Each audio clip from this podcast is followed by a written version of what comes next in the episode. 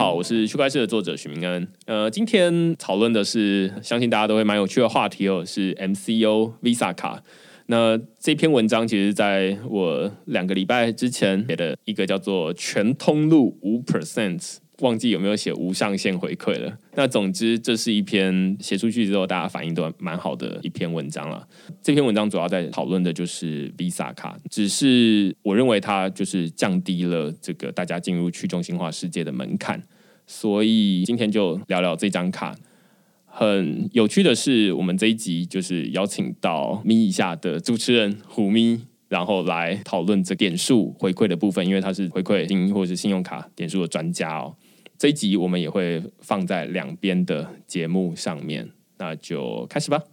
嗨，大家好，我是咪一下的虎咪。那今天对我来说是第一个 feat 的节目哦，真的吗？对我没有没有的处男 feat 是这样没错。来，可是这好像也是我第一个 feature 的节目哎。对，所以我的听众可能会觉得很奇怪，为什么一开始有一个。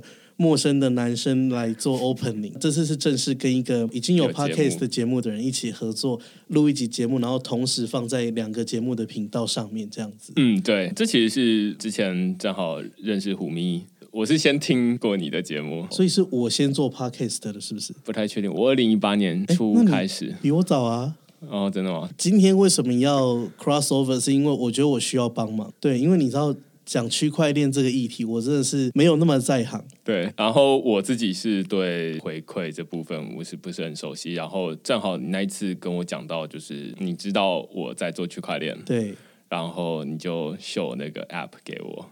所以明恩是一个在区块链上面很权威的媒体。不太敢这么说，但是从二零一八年一月开始，就是全职做区块链的内容服务。对，那基本上我就不会拿自己的饭碗开玩笑，这样子。就好像还被什么中央银行啊，请去演讲还是什么？对了，有一定的权威性这样子。大家如果在关心区块链的话，大概可能会听过我在做的媒体叫区块市趋势的事这样。嗯哼。对，然后所以就之前虎迷跟我讲了这一个 crypto.com 这个卡，其实我现在都叫它 MCO，我也是都叫它 MCO。对，然后他就问我说知不知道，然后其实我之前就看过，但是我一直都没有深入研究。后来我就说啊，那正好他已经在我的代写清单里面很久了，然后就干脆就拿来写一下这样子。然后你就说啊，那我们正好可以讨论一集这个东西这样子。对，因为我发现这个东西的时候，其实我有点不了解，但我深入。Devin 去探讨之后，才发现说：“Oh my god，这根本就是一张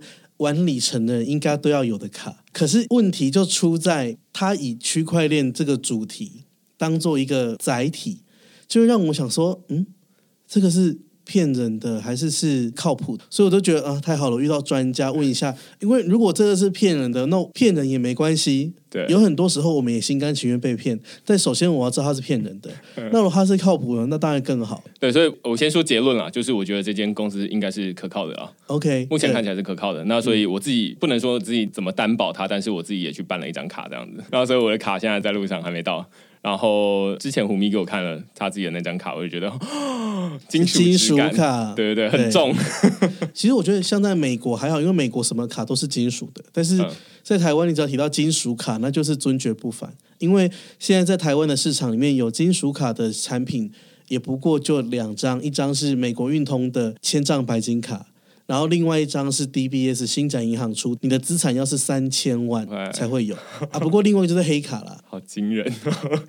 我自己是不知道，我以为金属卡是很。给白的一个象征是很给白啊，在美国是到处都是，是不是？呃，美国蛮多的，八十九块年费就会有，至少还是要交年费，不能没有那种免费电子账单，然后就可以免。没有那种东西，对对对。OK，对，所以我自己也觉得这个东西是蛮有趣的。然后后来我就开始深入研究它到底是怎么回事。嗯，其实它有一个很特别的机制，就是你要办卡可以，但是你可以选择你到底要不要先买虚拟货币。对。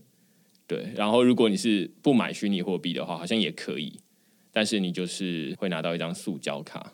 就是最低等级蓝色的啊哦，你完全忽略它。不是因为我们玩里程的，就是直接去看它的 benefit 有什么。我是打算自己先办一张红色卡，叫 Ruby，、然嗯后接下来有打算要升级到绿色卡。不过我现在听众应该是很不飒飒，不知道我们在讲什么。干嘛？我们是不是得从头介绍一下这是什么东西？对，其实对我来说，它就是一张很简单的 Visa 卡。然后我自己的研究基本上就是说啊，它好像既然它是 Visa，换句话说就是只要任何可以刷 Visa 卡的地方，跟可以它是 Visa 的 ATM，那它都可以领出钱来。哦，它的好处就是说，它在全球刷卡消费的时候都不用手续费。像台湾，假设像你用什么信用卡，一定有一个百分之一点五的外币转换费，但是用这张卡不用。然后再来，一般很多台湾人大部分出国之前一定会先换外币，例如说。你可能要去日本，就先换日元；要去美国，就换美金。可是，其实在美国，我们的习惯都是拿一张卡直接到当地再领钱。那样的汇率最好，因为你直接是用 Visa 当天的大额的机器汇率。那这张卡也是它全球领钱都不用手续费。哦，这是我第二次听到，所以我没有那么惊讶。我第一次听到竟然有不用手续费的这件事情，因为对，正常我自己出国刷卡也都是一点五帕手续费，大家应该都是很熟悉。而且我跟你讲，其实台湾有一些卡是消费不用手续费的，例如说像中国信托有出一张无印良品的 JCB 卡，好像日本消费是不用手续费的，可是相对它就没有回馈。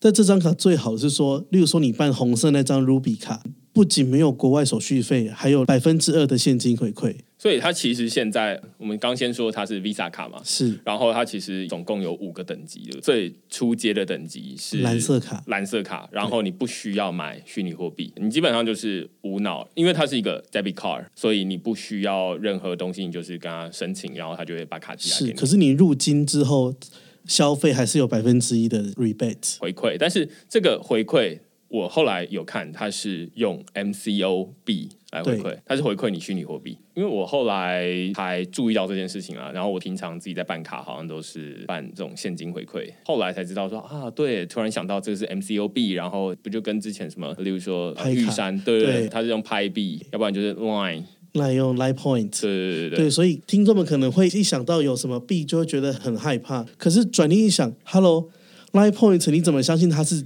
真的？对啊，哪一天万一不幸它倒了，这些点数也是化为乌有啊。对虽然说是不太可能，对对对但是我那天转念一想，想说，你看像我现在办的这个红卡，它需要锁仓五十元的 MCO 币，对不对，五十颗 MCO，那这个 MCO 其实就是价值一 MCO 等于五块美金左右，所以大概就是两百五十块美金。那两百五十块美金不过大概就是八千块的台币。你如果你要拿到红色金属卡，你就是要大概八千块。我想说，如果他一年之后倒了，我就是损失八千块啊！这跟有些银行的信用卡一年就要八千块年费，不是一样的道理吗？所以转念一想，就觉得啊，这更可以办了，因为因为他倒了，我也不 care，因为对我现况而言，我办了很多年费卡，都是每年就是这样收年费啊。OK，我终于懂你的世界了。虽然我我听你的节目，但是我没我不懂你的世界是长成这个样子，就是需要年费的卡这样子。对，更何况他可能不会倒，我就是有一种赚到感。对，所以我在文章里面其实就有提到这件事情，就是说，我觉得他很厉害的地方是，大家可能未必对虚拟货币、对这个区块链领域很熟悉啦，但是大家都对信用卡。点数，对，就是很懂。那而且他们反正就是基本上都是 Visa 的卡，那所以你到各个地方基本上都可以刷。那他只是把加密货币藏在这里面，就是说，哎、那如果你要办这张卡的话，那你要买五十颗。然后如果你要刚刚是说红色的，这叫 Ruby 卡嘛。然后如果它还有在下一阶，就是往上是绿色卡或紫色卡，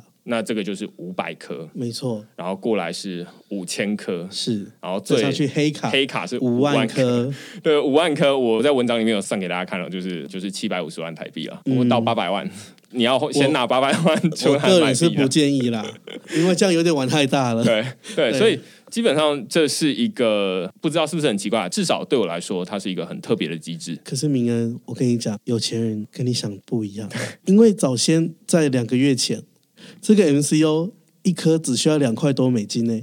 如果那时候你就入了五万颗，你现在资产已翻倍哎！对对对，人家有钱的已经拿这张卡在买房子付头期款了，我们现在还在说建议不要。对你提到这个蛮好的，我后来去查，它是在嗯二零一七年的时候，透过 ICO 的方式预售这个 MCO 币。ICO 它基本上就是群众募资的概念了。就类似有点像股票 IPO 发行。可能大家毕竟我从研究所毕业，我电机研究所毕业之后，我还是不太懂 IPO 到底是什么东西，所以我觉得群众募资应该是大家会比较熟悉的东西。对，它就是你的东西还没做出来，但是我先卖一个兑换券给你，是那只是群众募资，它就是你可以在平台上面查到啊，你有先付钱这样子。总之，它是有点像是群众募资这样子。那时候他还没做出这个卡片，但是他会告诉你说，他会出一个白皮书，然后告诉你说，哎，那我们接下来要弄一个卡片。然后呃，这个币啊，可能你之后就可以拿来办。通常听到白皮书，我已经觉得他在骗人。对，通常啦，这其实二零一七年的时候真的是很多诈骗，二零一七到二零一八，所以这个应该是非常非常少数，至少是我目前看到一只手数得出来，ICO 之后他拿到钱了，成功做出来一个东西。所以以现在二零二零年的维度，我们这样小维度的看，会想他是不是骗人的？可是你把它放到到过去二零一七年。他的诺言真的实现了，就是比柯文哲还厉害啊！对，对不起，没有啦，就是说他其实是有实现自己的诺言的公司。对对对，所以我自己是觉得这间公司还蛮有代表性的，就是至少这个 project 它。一开始先卖币，然后那时候一颗是刚刚说现在一颗大概在五块美金左右嘛，那时候 ICO 的价格是一颗零点六块美金，就是快十倍。最近没有了，最近有什么 deal 不错，可以告诉我们一下吗？最近没有了，最近没有了，就是 ICO 在二零一八年中之后就死了。那最主要原因就是因为有太多诈骗了，所以现在没有人在 ICO 了。对，现在没有人在 ICO 了，所以你的区块市也不会跟人家讲这个。就是像 MCOB 是从二零一七年一直到现在，我可能二零一八还二零一九的时候就知道这个东西。所以想听报名牌的就不用订阅你的，对对，不用了。但是想正经了解的，就是要推荐订阅嘛，对对对对。那其实我觉得这个真的是非常少数，他。先拿到钱之后，然后他去真的把这个东西做出来的公司。毕竟你想想看，就是当你自己先拿到一笔钱之后，然后这个又没有 对，又没有政府管，所以基本上发明虎咪币有没有？然后卷款而逃，享受人生。对，所以这其实是有点反人性的行为啊。但是总之他做了这件事情，然后他好好的把这些事情做出来，所以我自己是觉得，第一个是他蛮值得鼓励的。那第二个是在现在来看，倒不是说。啊，那他很负责任就结束了。其实是说，那他现在刚刚我们说他把加密货币藏在你要办卡里面。然后我觉得最厉害的是那一天我就问你说，那你已经办卡，那你怎么拿到这个币的？你就说啊，那不就在 App 里面买吗？对啊，因为我觉得它很 easy to use。然后我就想说，哦。原来它里面也有得买哦，因为这是一个大家普遍进入加密货币领域。例如说啊，那你说要投资比特币，是所有人第一个问题就是说，那比特币要去哪里买？对，因为像我那天问了你那个朋友一个问题，就是说啊，那个币放在哪里？因为这对我来讲，它很虚无缥缈，对对对，太抽象了。但是他就回答了一个问题：那你的里程在哪里？你的里程也在空中啊，你的里程跟那些币一样，只是你的 App 上面一个数字而已。对，所以他们都是数位的东西，他们都是数位的数字。用里程来比喻这个币，我真的是一法通万法通。因为原本你会觉得说，那我的比特币到底放在哪？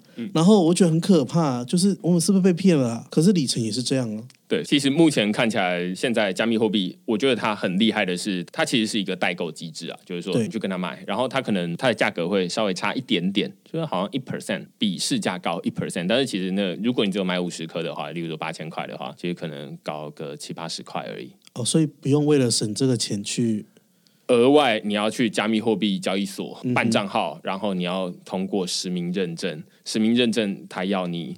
呃，拿着 OK 太麻烦了，那就是 App 里面就好了。对，对对对，所以你就是直接在 App 里面买，然后结束。而且买完之后，你就可以跟他说：“哎，那我已经买完了。”然后他就会说：“啊，那你可以申办这张卡了。”我觉得整个流程，我自己那天体验完之后，我就觉得哇，UI UX 是很顺的。对对对对，它会让人家觉得说那个 onboarding 非常的好，整个 flow 就是让人家觉得说，嗯，就是你使用者的逻辑就该如此。我觉得其实很成熟。不过接下来还有什么未尽之志要完成的吗？目前看起来，就是我在写这篇文章的时候，发现它。有很多好处啊，我们前面讨论到，例如说它回馈，然后它不用手续费等等，但是其实它有一些风险。其实目前看起来，长期来看，因为我后来去找到他在这两年里面发了好几版本的白皮书，是就在说他未来到底要做什么。最主要，他想要解决的就是两个问题。等一下，各位听众，找专家也就是这个好处，自己不用看白皮书，已经有人帮你看了。对他现在第一个，他也没有办法解决问题，就是说 MCOB 它会上涨或下跌。那上涨当然没问题，你怕它下跌？可是我觉得啊，他很聪明，就是它建立一个这个生态系之后，大家都在用 MCU 消费。那我不知道那么多人用，那么多人会去买，它就应该会上涨才对吧？对就它就会像我们通货会膨胀一样，慢慢往上涨才。所以长期看来，它 should be 要涨。对，理论上是这样子，就是说，这基本上就是供需法则嘛，就是是供给固定。他们有说，呃，我们 MCOB 固定只发几颗，基本上这是在区块链世界里面或加密货币世界里面的常态。就会先讲好，对，大家都会先固定说，像比特币，它就是说，哦，我们在二一四零年之前只会发两千一百万颗，就这样固定，城市码就写好在那里。如果说他自己偷偷超发，会有人知道吗？会，因为他的 MCOB 他是把他们的城市码放在叫做以太坊这个区块链上面。嗯那他们的城市码都是完全公开的，我们叫开源 （open source）。，open source，那所以大家都可以看得到，就是说，哦，那你现在运行的城市码是什么样子？等于是他公开他的算式给你看。对对对，就是他说的跟他实际做的有没有一样？那他说的就是他可能在白皮书里面写的，就不会有二零二零减掉一九九七等于五十这种情况出现，就对。对，所以基本上是这样。那第一个是币价上涨下跌，当然是没有办法保证，但是是理论上它供给固定，然后需求假设办卡的人越来越多，它最近有开通欧盟的地方可以办卡，那所以基本上办卡的人越来越多，理论上大家会去买这些币进来，那价格就会上去。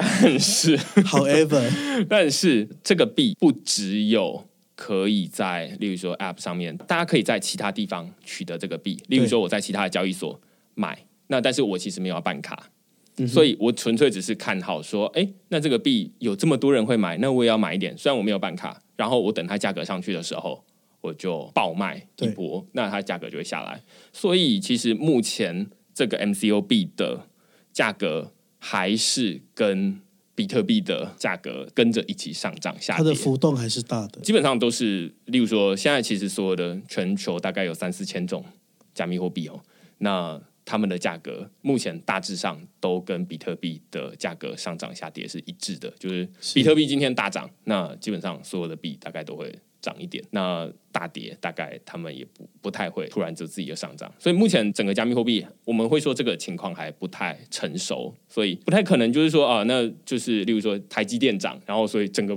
股市都涨嘛，理论上应该有一点差别。对我来讲，我会觉得用我们里程的世界了。哎，嗯来，我们虎咪这边的听众，里程的世界其实就是长期看来里程就是贬值的，然后航空公司会无限发行里程，它甚至是无限发行，嗯所以里程长期是贬值的。，OK，然后他透过更改那个兑换表，你的里程就会直接大贬。哦，所以像你这样讲，我就会想说，嗯，啊，里程那么容易贬值，我都在囤了，哎，我觉得这还蛮好的，因为我不知道里程长期来说是贬值的，长期是贬值的，所以过去他们通常都是怎么让它贬值？它可以说改就改，你其实不知道它到底发几颗嘛，就是发多少它是无限发、啊，它就是无限发，对啊，有多少人来我就发多少这样。对，但是是有一个合理的估价的。然后像台湾就有一个网站叫铝合金，然后它就会一直每个月对这些里程做出估价。不过它的估价其实不是看现在的供需，而是航空公司的规则有没有改变。因为虽然说里程会无限发行，可是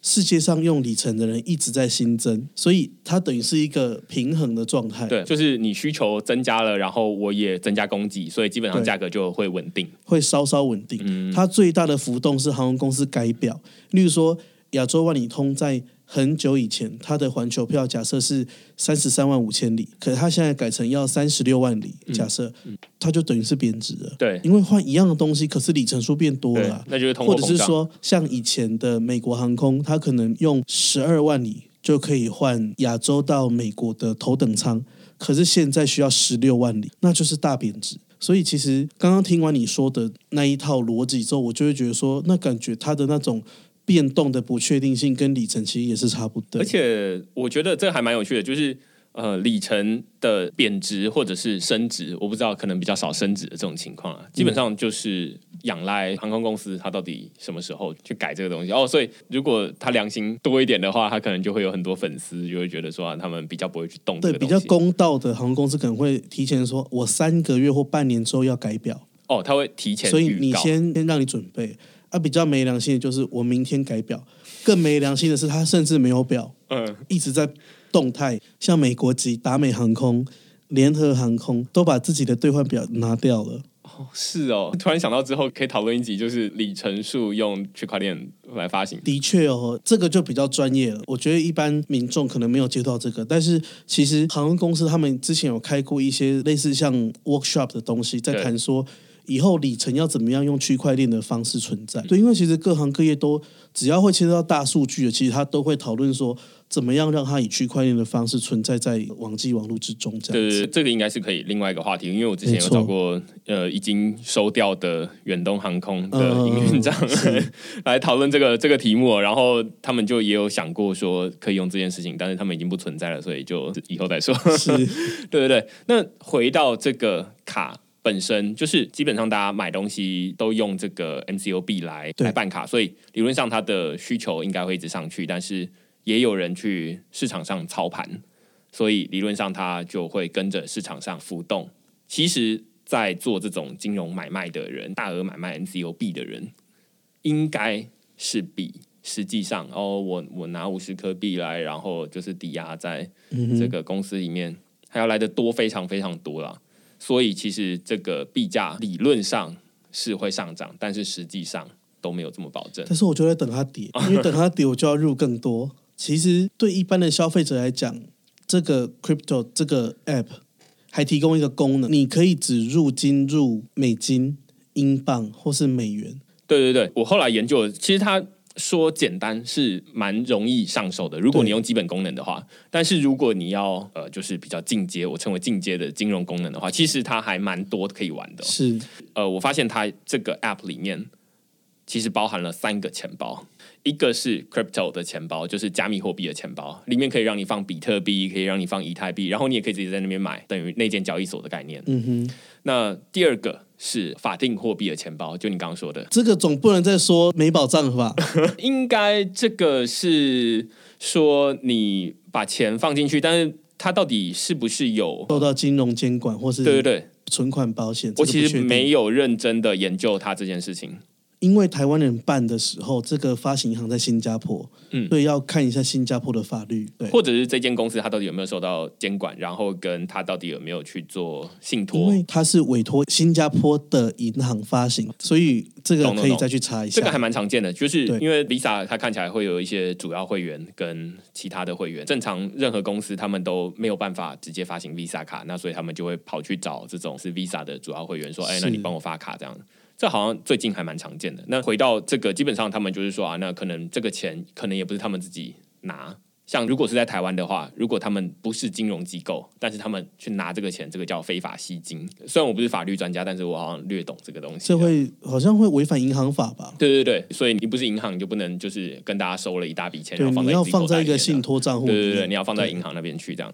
基本上这个是他们的法币账户。那嗯最后一个是、应该是说金融卡账户。对，就是刚刚这两个钱包，无论是加密货币钱包或者是法币钱包，你都可以用来加值进去那个对，你可以转过去。你就是把钱放进去，因为它是一个 debit card，那所以它就是有多少扣多少。这个意思有点像是现在不是很多那种数位金融账户很红吗？例如说像什么永丰银行大户，那你就会办一个大户账户。嗯，那大户账户里面有 debit card 功能，有数位银行功能，也有信用卡功能，你还可以大户投，就是投资股票、定期定额 ETF 的功能。对，完全一样。所以它基本上就是两个分开来。那我自己研究比较多的是它在加密货币这一块，就是如果你是把这些钱用加密货币放进信用卡的账户里面，debit card 的账户里面，那基本上如果你是很喜欢花加密货币，但是没有地方花，因为其实现在整个台北市啊找不到五间店家愿意收比特币的。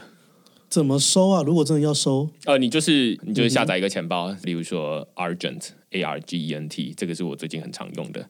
他就会给你一个 QR code，你就可以扫那个 QR code 给他，有点像是 Line Pay 啊。对，所以你就是直接转给他，那只是你自己去换算那个汇率。那通常在钱包里面也都会提供换算，就是说啊，那我要转一百块的比特币给他，他就会算成零点零零零零几克 BTC 这样子，大概是这样。那我觉得就是这个 MCO 卡，它解决了一个很重要的问题，就是本来大家想要花没地方花，即便现在有几间愿意收比特币的店家，他们其实也不是真的愿意收，他们只是想要做个噱头，就是说，哎，我们收比特币，然后可能会吸引到一些族群，但是其实他们就是收完了之后，马上拿去交易所卖掉，所以这个交易行为就会变得很像是脱裤子放屁。就是大家都可以收新台币，你愿意付新台币，我也愿意收新台币。结果我们偏偏就要应用比特币来感觉它就是炒一个话题。对对对，所以这当然是行销的手法，没什么问题啦。只是说有一些人他还是觉得说啊，我想要这么做嘛，但是呃，很多店家都不愿意收，那就很麻烦。那现在有了这张卡之后，忽然就变得比较简单一点，就是说啊，那我就把比特币或者是以太币等等的虚拟货币加值到这个。金融账户里面，然后我用金融卡的账户去刷，所以他也不一定要用 MCO 转，对不对？对对对对，他是可以买 Bitcoin 的。对，所以对于你个人的这种感觉来说，就是你实际上消失的是比特币的资产，就是你消失了几颗比特币这样子。但是店家他也不用管，就是说啊什么，你给我你付我比特币，我不知道到底该怎么变现。Visa 跟这个 Crypto.com 这间公司去清算，对他们会去做完这件事情，所以他们也是收到的是新台币。或是收到的是美金，但是你花掉的是比特币，双方都开心这样。那我觉得这是在支付领域是厉害的一个创新啊！这正好是在区块链这个产业里面，大家想要长期解决的一个问题，就是说比特币支付很难做回来。刚刚其实在说的是这间公司它到底长期想要解决什么问题？第一个是币价波动，我们刚刚讲了一大堆，有点差差出去太多。然后第二个，它其实要解决的是在区块链这个领域里面，大家都很担心说有一间公司倒了，他拿了很多钱，然后他就跑了，我们会叫它中心化的问题。嗯哼，那。这间公司 Crypto.com 这间公司当然也是一个中心化的服务，但是他们在做区块链，所以他们他们就在这个白皮书里面就是说啊，那我们长期要去中心化的金融服务。换句话说，就是他们现在的做法就是说啊，那我们推出一个跟目前这个 App 不一样的钱包。那这基本上就是有点像是我们其他的加密货币钱包，就是你自己管理你自己的资产这样子。那你的钱就不是放在银行，或者是也不是放在 Crypto.com 这间公司这样。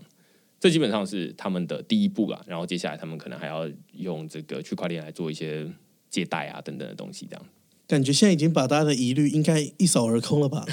对我自己是觉得这张卡基本上是你要玩很简单的玩法也可以，然后你要玩很复杂的金融玩法也 OK。然后呢，接下来就要谈说，那为什么要申请这个？如果拿这个卡去刷卡，就是因为它入金。就是你去买 MCU 的时候，你也是刷卡，然后你拿这张卡再去把 MCO 花掉，也是刷卡。那我就刷原本的卡就好了，我干嘛脱裤子放屁多刷一次？对对对，这这是你上次告诉我的，我觉得很厉害，就是你可以刷两次，然后赚两次回馈，对不对？对，因为就。玩里程的人开始要对这有兴趣，我希望你那里的听众也可以加入我们这个世界哦。不过，应该玩区块链的人也是会懂里程世界怎么玩嘛。我是有在听，但是我一直都不太懂。那我现在简介一下，就是说，基本上呢，你在买 MCU 的时候刷卡，有些卡是有回馈的，例如说像很红的汇丰银行的那个旅人卡，对，在我的那个专业里面就是有连接可以办这样子，好。大家去办哦！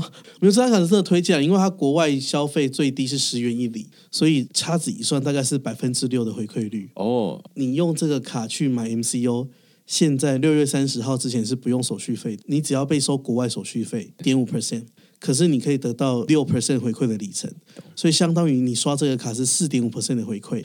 然后如果你再用你的金属卡去消费的话，你可以拿到来两 percent 的回馈，所以就是六点五 percent。而且六月三十节还有更好的事情，所以你在家乐福、在麦当劳买 Uber Eat，或者是有一些网络商店，都有百分之十的回馈。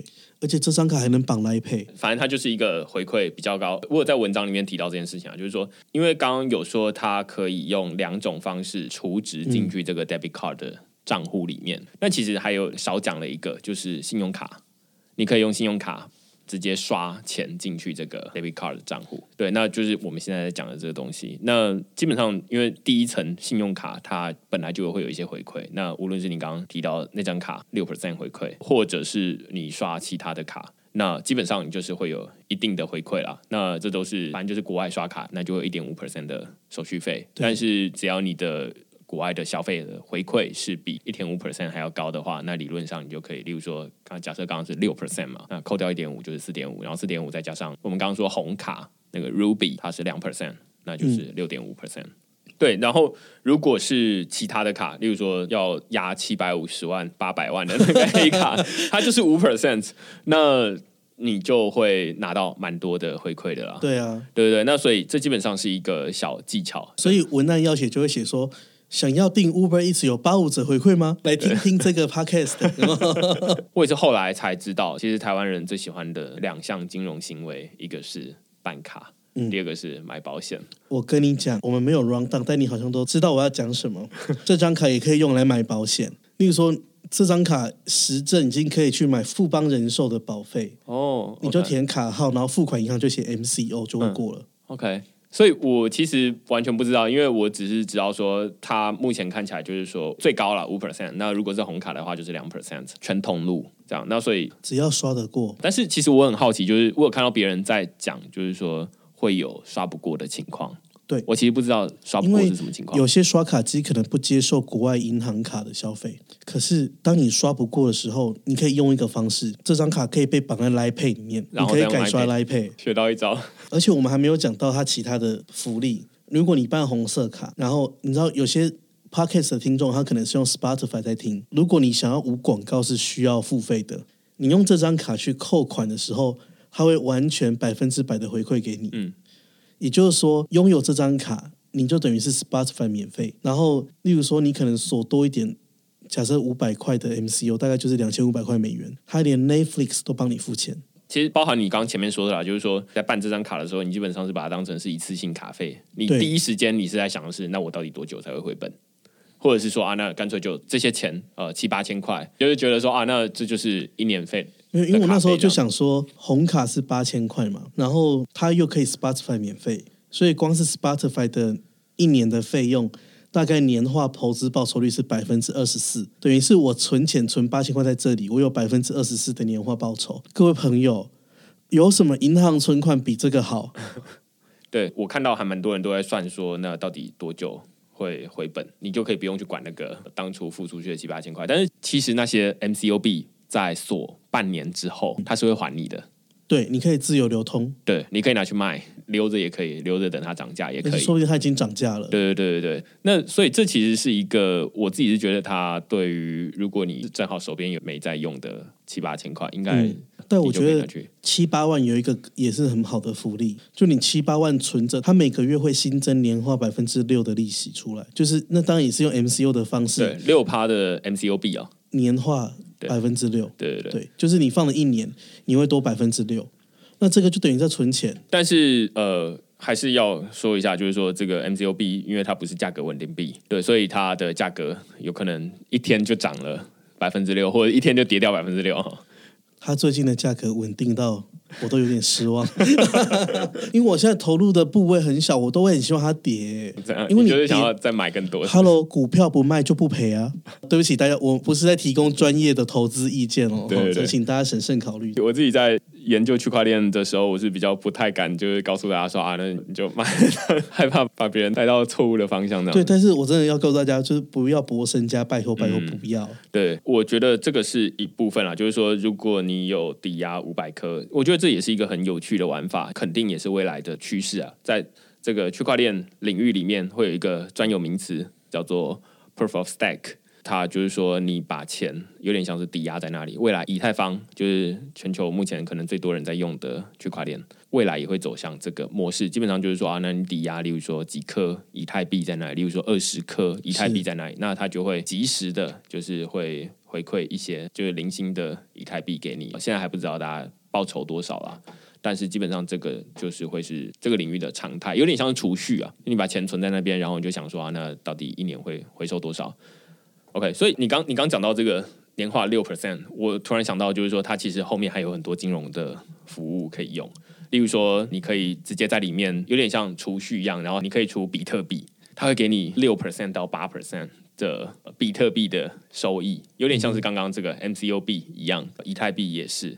那如果你是存稳定币，现在这里面就是整个区块链世界里面还有一些是美金稳定币哦，就不像是呃比特币这样子会一天涨多少然后跌多少，它基本上就是一比一跟美金等值。你如果是例如说买一百美金的稳定币，那等于就三千块台币嘛，它就会目前的呃大概左右。嗯哼，那你就想想，这是活存哦，就有点像是你在台新 GoGo 卡里面，它可能就是一 percent 的活存，然后这边是十 percent，那所以基本上就是十倍。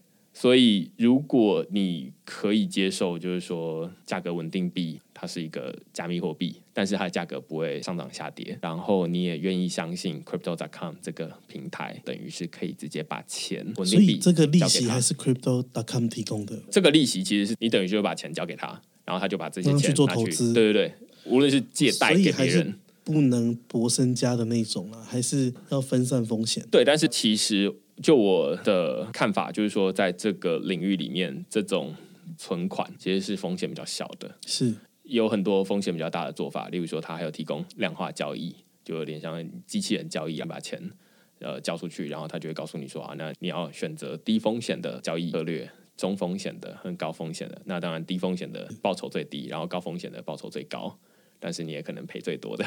哦，对对对，那它其实是有很多不同的做法。我认为啦，就是存这种价格稳定币，其实是风险比较低的。对，当然还是没有比你把钱放在银行。嗯毕竟 Crypto.com 这间公司它不是金融机构。那目前看起来就是各国都没有把这个虚拟货币当成是法定货币的等级。对，所以政府对它的这个管理当然也就不会那么严谨。对于投资者来说，你就有可能权益受损，所以这还是有一点风险的。就是因为有风险，所以就是富贵险中求嘛。富贵险中求，好险买富邦。对对对，大概是这样。嗯，我会觉得，当然这一定是有风险的，所以真心还是建议大家评量自己的财务状况。我个人会把它比较当做是游戏化的方式啦，来做这个操作，然后一切都是在自己可接受的范围，不会因为这个啊很好很好，我就投了很多下去。我个人是这样的态度，我希望听众也是比较好。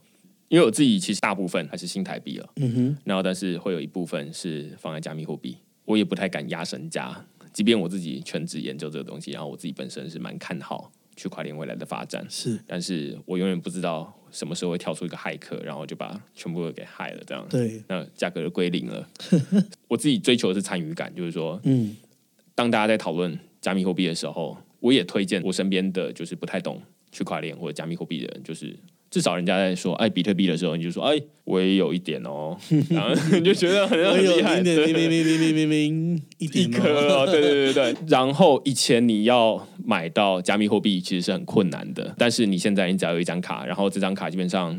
假设你什么风险都不想冒，那你基本上就是申请那一张塑胶的蓝卡，刷一次就有一 percent 的加密货币的回馈，你就可以开始告诉你身边的人说，哎、所以你到底有没有加密货币？我有，类似这样啦，类似这样啦，但是不可能不是这种口气啊，但是反正就是会可以参与到这个世界的最新科技的发展，这样对吧、然后就如同你所说的，就是说，如果里程它的长期看来都是价格贬值，那加密货币还有可能涨上去。对，那 why not？那里程玩家们在等什么呢？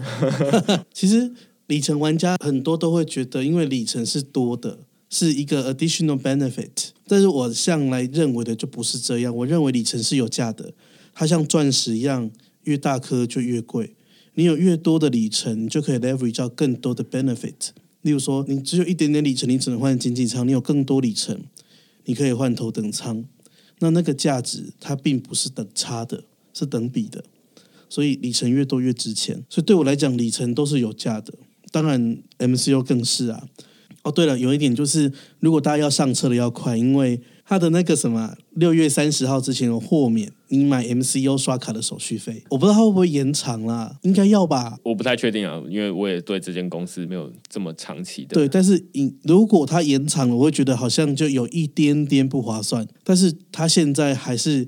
不用手续费的买 MCU 的情况之下，大家赶快申请就可以赶快购入。对啊，基本上就是你，反正每个人会有不同的选择啦。那多它现在价格大概就是五块美金左右。那未来假设你看到报纸说，哎，比特币最近大跌，你基本上可以预期的是 MCU 应该也会大跌了。那我就要赶快去买，你可能就会去买，你可能去买。然后基本上你就可以把它当成是一个参与加密货币市场的一个入口了，这样子。对啊，那等到哪一天你看到报纸说啊，比特币。大涨的时候，你也可以期待是说啊，那你过去这几年或者是这几个月刷到的回馈，它也一起涨了。这就是 Line Points 跟拍币大概是不会做到的事情。没错，对吧？那里程大概也很难让你做这样事，莫莫名其妙的涨几趴啦，这样子。基本上今天就是跟大家聊聊，就是这一张 MCO 卡。因为这篇文章写完了之后，自己在我的网站里面流量蛮高的，就是发现说哦，大家都对这个卡蛮有兴趣的。那正好虎咪也有在看这个东西，然后我就想说，那就是我们来录一集。那如果你喜欢我们这集讨论的话，欢迎在底下给我们留言或评分。在谁底下？呃，两边底下 都可以。那就下个礼拜再见喽，拜拜，拜拜。